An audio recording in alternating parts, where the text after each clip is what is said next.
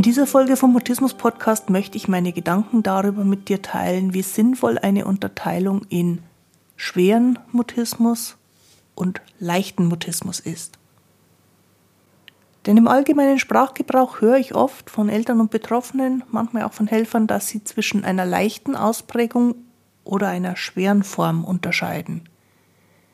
Und auch die medizinischen Fachleute scheinen solche Formulierungen immer mal wieder zu verwenden.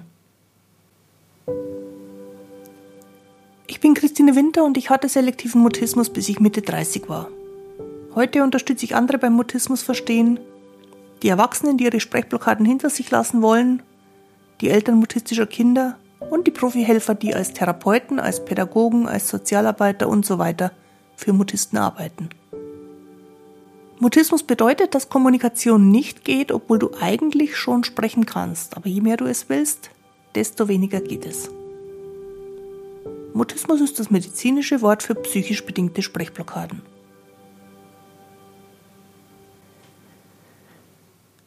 Grüß dich und schön, dass du da bist. In dieser Folge vom Mutismus Podcast werden wir nochmal kurz definieren, was genau mit nicht sprechen können gemeint ist, um dann die medizinische Sichtweise zu betrachten und daraus wiederum abzuleiten, ob ein Schweregrad beim selektiven Mutismus überhaupt Sinn ergibt. Los geht's, lass uns über Sprechblockaden reden. Meine Überlegung in dieser Folge knüpft an das, was ich in der vergangenen Folge, in der Folge 45 angesprochen habe, nochmal direkt an. Wenn ich vom Nicht-Sprechen können rede, und darum ging es ja in der vergangenen Folge, dann ist damit jegliches Kommunikationsverhalten gemeint. Also nicht nur das, technische Produzieren von Sprache, von Geräusch im Stimmapparat, sondern ich meine damit das, was als Kommunikationstrainerin für mich Sprache heißt, nämlich den verbalen Teil und den nonverbalen Teil.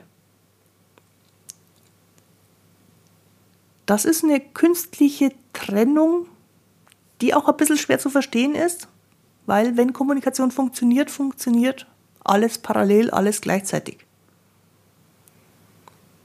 Was mit verbal gemeint ist, ist das in Worte fassen von Ideen. Und wenn ich in Worte fassen sage, dann ist das nicht nur in gesprochene Worte fassen, sondern das betrifft genauso auch das geschriebene Wort. Und die künstliche Abgrenzung ist zwischen verbal, also mit Worten, und nonverbal, das ist der ganze Rest von Kommunikationsverhalten. Wenn wir ganz kleinteilig denken, können wir das auch nochmal aufteilen in Körpersprache, also alles, was man am Körper ablesen kann. Mimik, Gestik, Atmung, Manche zählen sogar das Outfit, die Kleidung dazu und sagen, auch das ist körperlicher Ausdruck, wie ich mich nach außen zeige. Muskelspannung oder auch wenn jemand plötzlich blass wird. Alles das ist Körpersprache. Das allermeiste davon können wir bewusst gar nicht steuern. Und der andere Teil, der auch nonverbal ist, weil er nicht das Wort an sich betrifft, ist alles, was wir über die Stimme erfahren. Also der Stimmausdruck, die Lautstärke, die Frequenz, die Schwingungen, alles das ist auch nonverbal und im weitesten Sinne ja auch eine Form von Körpersprache, nur in dem Fall mit Geräusch verbunden. Wenn wir davon ausgehen, dass es verbale Sprache gibt, also das in Worte fassen, sei es schriftlich, sei es mündlich, und nonverbale Sprache gibt, also das Geräusch, das wir machen und alles, was der Körper macht, dann wird klar, was ich meine, wenn ich sage, Mutisten können nicht sprechen. Streng genommen gehört zur verbalen Sprache auch, wenn wir einen Smiley zeichnen oder ein anderes Symbol verwenden, das statt einem geschriebenen Wort steht. Und Mutismus betrifft für viele das ganze Paket. Und in den Details kann es natürlich von Person zu Person, die betroffen ist, Unterschiede geben. Oftmals sind die Unterschiede auch nicht generell, sondern situationsbezogen. Das ist ja das, was selektiven Mutismus ausmacht.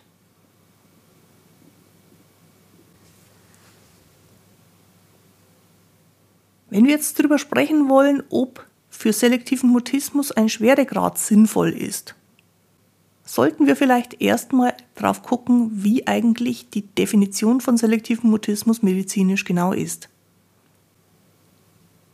Eine ausführlichere Auseinandersetzung mit den Diagnosekriterien für selektiven Mutismus gab es schon ganz am Anfang des Podcasts, nämlich in Folge 4. Und wenn das aktuell gerade für dich ein Thema ist, dann würde ich empfehlen, da nochmal nachzuhören. Bei vielen psychischen Problemen bestimmt sich die Schwere des Problems aus medizinischer Sicht danach, wie viele Symptome sich gleichzeitig zeigen.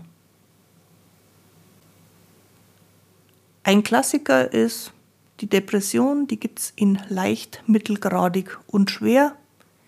Wer wenige Symptome hat, wird als leicht depressiv eingestuft. Wer schon relativ viele hat, wird als mittelgradig depressiv eingestuft. Und dann gibt es die schwere Depression, wo man wirklich viele sehr beeinträchtigende Symptome hat. Und ich denke, das macht bei dieser Erkrankung auch Sinn. Auch bei Ängsten kann man sagen, manche haben viele Angstsymptome, viele beobachtbare oder fühlbare Angstanzeichen, andere wenige. Da wird es aber schon ein bisschen schwieriger, denn manchmal leiden Leute sehr, sehr stark unter einer Empfindung, zum Beispiel einer hohen Herzfrequenz. Das ist nur ein Symptom, das aber mit dem Gefühl von Todesangst einhergehen kann. Wohingegen jemand anderer das Zittern anfängt, kurzatmig wird, gedanklich abschweift vielleicht einen Schweißausbruch kriegt. Und aber das Gefühl dazu nicht als so gravierend erlebt wird wie bei demjenigen, der vermeintlich nur Herzrasen kriegt. Das heißt, da passt es nicht mehr so richtig. Beim selektiven Mutismus haben wir keinen Katalog von verschiedenen Symptomen abzuarbeiten bei der Diagnose. Die Erkrankung selektiver Mutismus hat im Grunde nur ein Symptom, nämlich das Sprechen oder konkreter ausgedrückt Kommunikation situationsabhängig nicht geht. Alles andere, was dann noch zur Diagnose dazugehört, sind Abgrenzungen, damit es keine Irritationen gibt. Aber das Kernsymptom von selektivem Mutismus ist, Sprechen geht manchmal nicht und manchmal schon.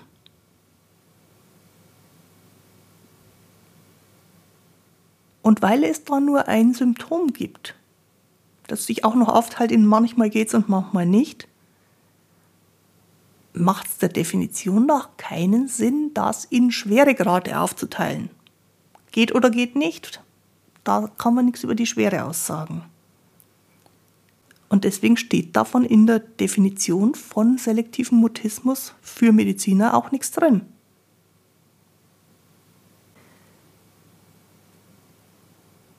Wenn ich mit der betroffenen Brille drauf schaue, und die habe ich ja irgendwie immer noch, obwohl für mich das Thema inzwischen kein akutes Problem mehr ist.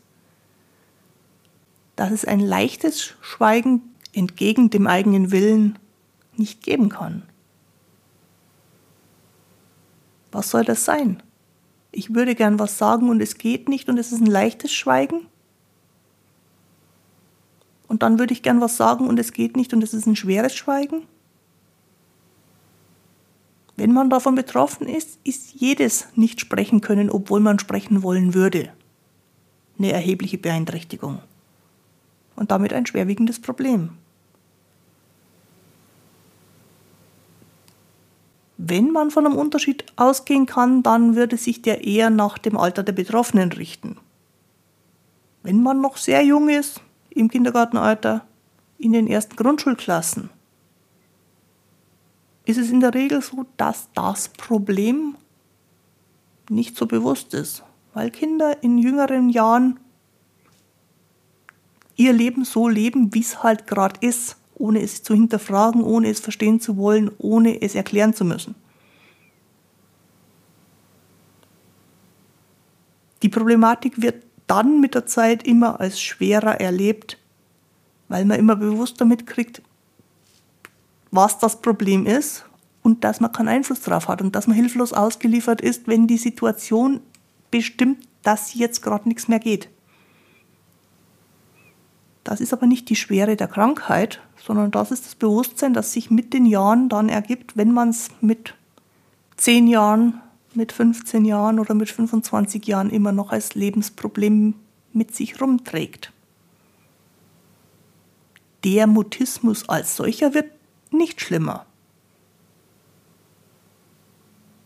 Das Leben wird schwieriger.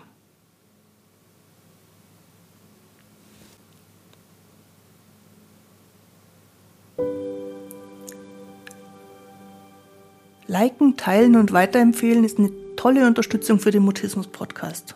Und dafür danke ich dir herzlich. Ich werde gelegentlich gefragt, ob man nicht auch darüber hinaus etwas zum Podcast und zu mehr Verständnis für Mutismus beitragen kann. Und ja, dafür gibt es eine Möglichkeit. Wenn du einen kleinen finanziellen Beitrag monatlich, also etwa den Wert von einem Espresso oder einem Kaffee mit Kuchen, spendieren möchtest, dann kannst du das über den Dienst von Steady.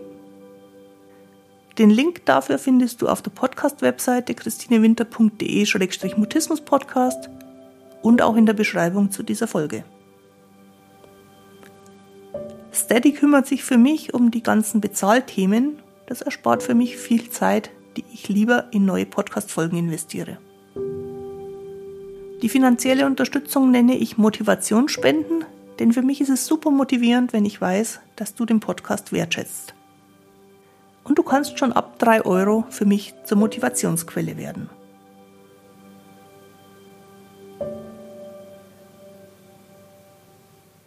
Wenn ich mich mit Menschen austausche über Mutismus oder auch wenn ich in den sozialen Netzwerken lese, wie Leute das Problem beschreiben, dann ist da häufig starker Mutismus angesprochen. Und was im Allgemeinen damit gemeint ist, ist, dass es besonders viele Situationen gibt, in denen das Sprechen nicht geht. Das ist für mich missverständlich, denn der Mutismus, also die mutistische Blockade, ist nicht stärker oder schwächer. Das, was so wirkt, als ob es besonders starker Mutismus wäre, ist einfach nur, dass man häufiger oder im umgekehrten Fall weniger häufig beobachten kann, dass eine Blockade da ist. Und was da für mich oft bemerkenswert ist, ist eben diese Beobachterposition. Wenn es niemand beobachten kann, dann wird es auch nicht als Problem erkannt. Ich könnte mir daher vorstellen, dass die Betroffenen einen ganz anderen Blick auf die Situation hätten, als die Leute, die von außen drauf schauen und sagen, das ist nicht so schlimm, weil es ist relativ selten. Für denjenigen, der in der Blockade handlungsunfähig ist, ist es immer starker Mutismus. Und es ist immer schwierig, damit klarzukommen. Wie gesagt, je nachdem, wie bewusst man sich schon darüber ist, in der Altersentwicklung, desto klarer wird auch, wie groß das Problem für einen eigentlich ist.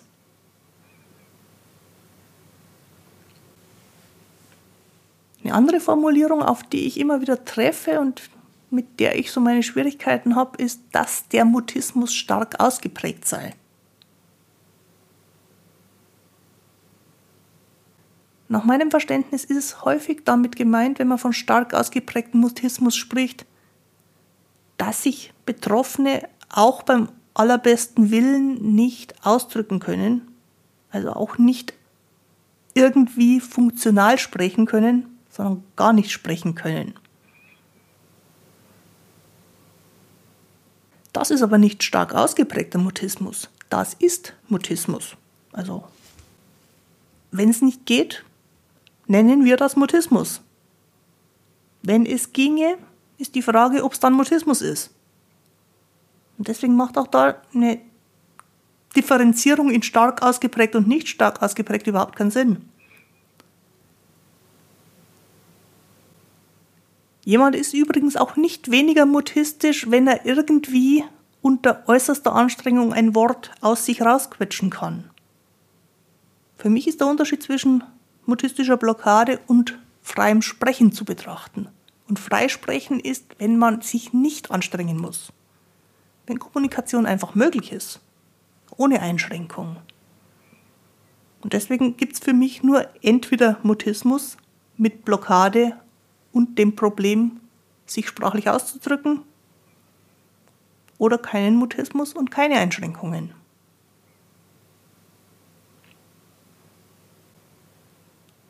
Und dann lese ich häufig auch noch von Beschreibungen einer besonders schweren Form von Mutismus. Und damit ist gemeint, dass Betroffene durch die Erfahrung von Mutismus, durch den Stress im Alltag, durch die schwierige Lebenssituation eine Reihe von Begleiterscheinungen haben. Und es ergibt sich quasi die subjektive Wahrnehmung davon, dass derjenige besonders stark davon betroffen ist. Ich glaube, auch das ist so ein Beobachtungsfehler. Das Problem zeigt sich deutlicher, weil sich mehr Faktoren beobachten lassen, die im Alltag schwierig sind. Aber das zugrunde liegende Problem ist für alle gleichermaßen schwer, egal wie deutlich es sich im Alltag zeigt.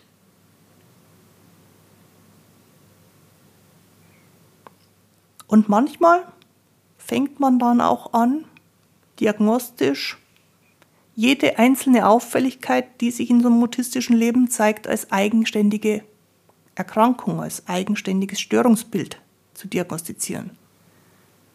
Sodass Betroffene dann neben dem selektiven Mutismus eine immer länger werdende Liste von weiteren Problemen, weiteren Erkrankungen, weiteren Störungen haben. Und wenn ich solche Beschreibungen lese, dann ist da oftmals gar nicht mehr so im Bewusstsein, dass das ja alles zusätzliche Dinge sind, die entstehen, weil man Mutismus hat und weil der Mutismus im Leben Auswirkungen hat.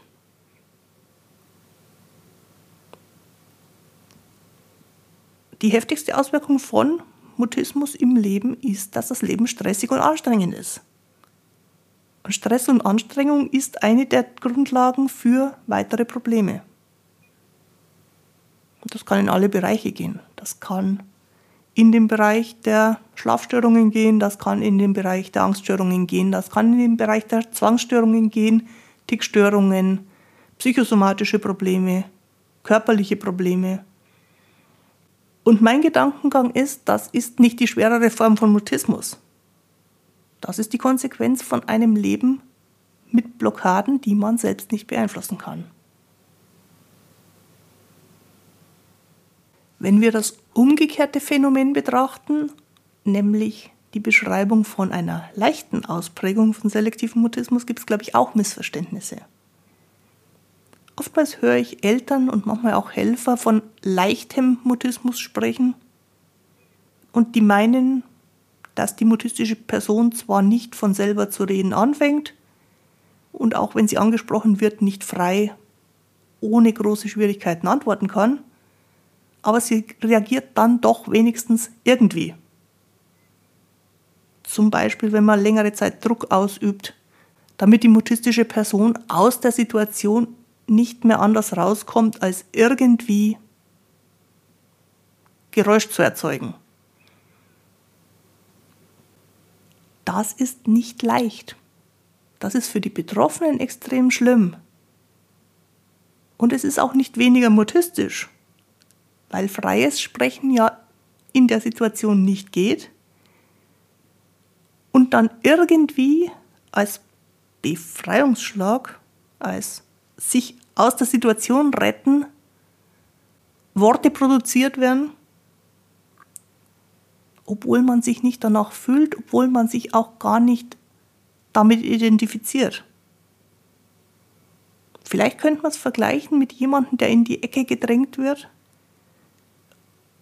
und aggressiv nach vorn geht und wie ein Wilder um sich schlägt. Jemand, der unter starkem äußeren oder inneren Druck, meinetwegen auch gewalttätig wird und es nicht bremsen kann, das ist so die, die Variante, die ja durchaus auch unter Stress passieren kann, und sich durch nach vorn gehen, durch Kraft, durch Aktivität aus der Situation zu retten versucht. Mutisten, die unter Druck geraten, erstarren, verstummen, werden handlungsunfähig. Und es ist keine leichte Ausprägung von selektivem Mutismus, wenn man die dann so lange weiter dem Druck aussetzt, bis sie doch noch irgendwie aktiv oder aggressiv versuchen, sich aus der Situation zu retten.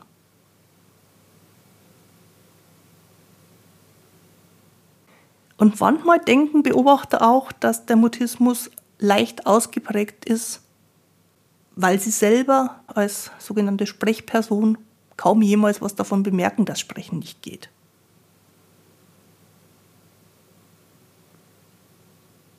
Das würde zum Beispiel auch meine Eltern betreffen. Die haben von meinem Nicht-Sprechen können so gut wie nie was mitgekriegt, weil für mich die Welten sehr getrennt waren zwischen daheim, wo Sprechen durchaus ganz normal ging und eher zu viel war,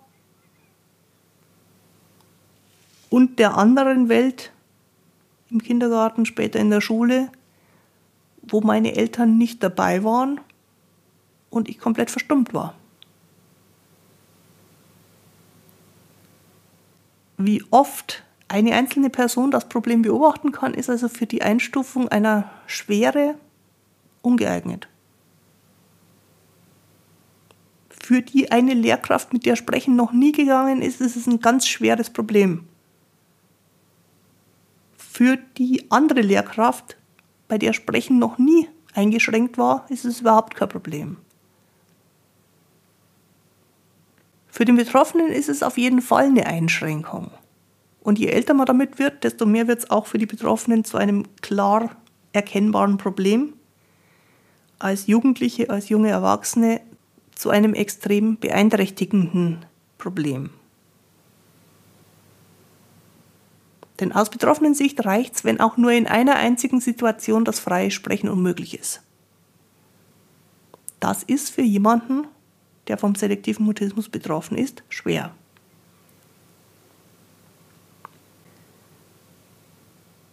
Ich fasse mal die Gedanken, die ich mir in der heutigen Folge gemacht habe, nochmal ein wenig zusammen. Nach meinem Verständnis kann es kein leichtes Schweigen müssen und keine schwere Form von nicht sprechen können geben. Nicht an Kommunikation teilnehmen zu können, obwohl man gern sprechen würde, ist immer schwer. Aus medizinischer Sicht sind korrekterweise, wie ich meine, schwere Grade für Mutismus nicht vorgesehen.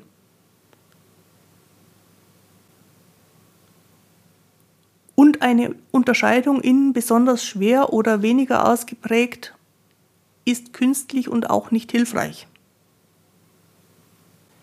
Es reicht aus, wenn man in einer einzigen Situation immer wieder ungewollt sprachlos ist. Das ist bereits besonders schwer.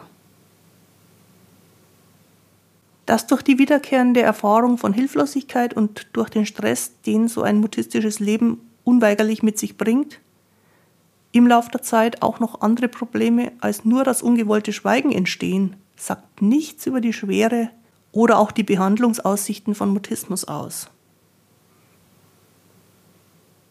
Und deswegen wäre ich speziell aus medizinischer Sicht, aber auch in der allgemeinen Sprache, wenn wir uns untereinander austauschen, dafür, dass wir nicht unterscheiden zwischen einer schweren Ausprägung und einer leichten Ausprägung, also sinngemäß einem großen Problem und einem nicht so schlimmen Problem, sodass Mutismus so schnell wie möglich gar kein Problem mehr ist, einfach weil es keine mutistischen Blockaden mehr gibt.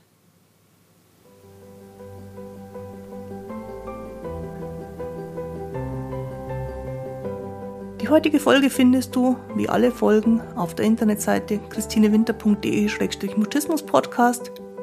Dort gibt es außerdem die Möglichkeit, dich für den Podcast Infoletter einzutragen. Und unter den einzelnen Folgen kannst du mir auch gerne einen Kommentar hinterlassen. Jetzt wünsche ich dir eine gute Zeit. Bis zum Wiederhören. Tu dir gut. Deine Christine Winter.